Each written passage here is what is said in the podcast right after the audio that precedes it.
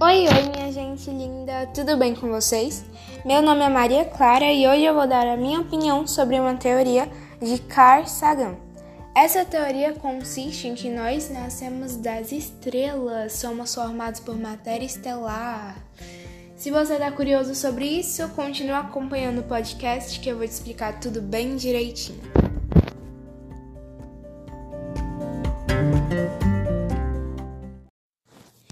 E aí, galerinha? Então, a teoria de Carl Sagan, ele acredita que nós nascemos das estrelas. Nós somos ascendentes de estrelas antigas que morreram há 4,5 milhões de anos atrás e todos os seres da Terra foram constituídos por aquelas matérias. Bom, eu vou ler o texto da teoria bem direitinho para deixar tudo explicado e depois eu vou dar o meu ponto de vista sobre a teoria. Então, vamos lá. Somos todos filhos das estrelas, afirma Carl Sagan. Em 1980, o astrônomo Carl Sagan narrou uma série televisiva de três episódios, na qual explicou muitos temas relacionados com a ciência, como a história da Terra, a evolução e a origem da vida e do sistema solar. Uma declaração desse astrônomo mexeu com o público. Segundo ele, algumas partes do nosso ser mostram de onde viemos ele dizia que nós somos feitos de matéria estelar. Com isso, ele resumiu o fato de que os átomos de carbono, nitrogênio e oxigênio em nossos corpos, assim como os átomos de todos os outros elementos pesados, foram criados em gerações anteriores de estrelas há mais de 4,5 bilhões de anos. Com todos os seres humanos e os outros animais, assim como a maioria da matéria na Terra, contém esses elementos. Sim, nós somos literalmente feitos de matéria estelar. Todo o carbono que contém matéria orgânica foi produzido originalmente nas estrelas. No começo, o universo era feito de hidrogênio e hélio.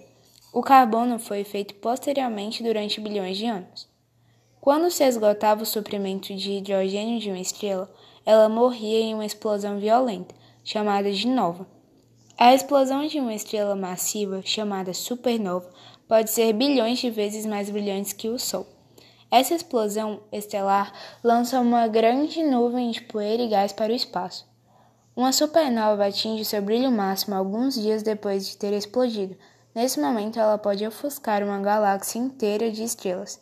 Em seguida, ela brilha intensamente por diversas semanas antes de desaparecer gradualmente de vista. O material da supernova eventualmente se dispersa por todo o espaço interestelar, as estrelas mais velhas são quase exclusivamente constituídas de hidrogênio e hélio. Posteriormente, outras estrelas mandariam oxigênio e outros elementos pesados ao universo. Assim, segundo os astrônomos, toda a vida na Terra e os átomos em nossos corpos foram criados do resto de estrelas, agora mortas há muito tempo. Elas produzem elementos pesados e mais tarde ejetam gases para o meio estelar para que eles possam fazer parte de outras estrelas e planetas e pessoas. Bom, gente, esse é o texto. E agora eu vou falar minha opinião para vocês. Olha, eu achei bem interessante. Realmente me fez refletir bastante. Mas eu acho que ela ficaria melhor para um roteiro de livro ou para científica. Eu não sei explicar, mas eu não acredito nessa teoria. Eu acredito em outra coisa, que eu vou explicar o meu ponto de vista para vocês. Bom, eu sou católica apostólica romana e eu gosto muito de ciência. Então eu gosto de tentar incluir as coisas da ciência de acordo com a Bíblia. Por exemplo, eu acredito que Deus criou todo o universo. A partir disso, ele fez o Big Bang para distribuir os planetas, astros e satélites por todo o universo. Assim, ele criou os seres, todos os seres da Terra, e nós viemos evoluindo até hoje, graças a Deus. Então, é esse o meu ponto de vista. Eu não acredito nessa teoria, mas eu acho que é, é um bom assunto para uma pauta e causa uma certa filosofia, um certo pensamento na gente. E é bem interessante também. Bom, se você acredita, é, é a opinião. Eu acho interessante. Bom, é isso. Então, esse foi o podcast de hoje.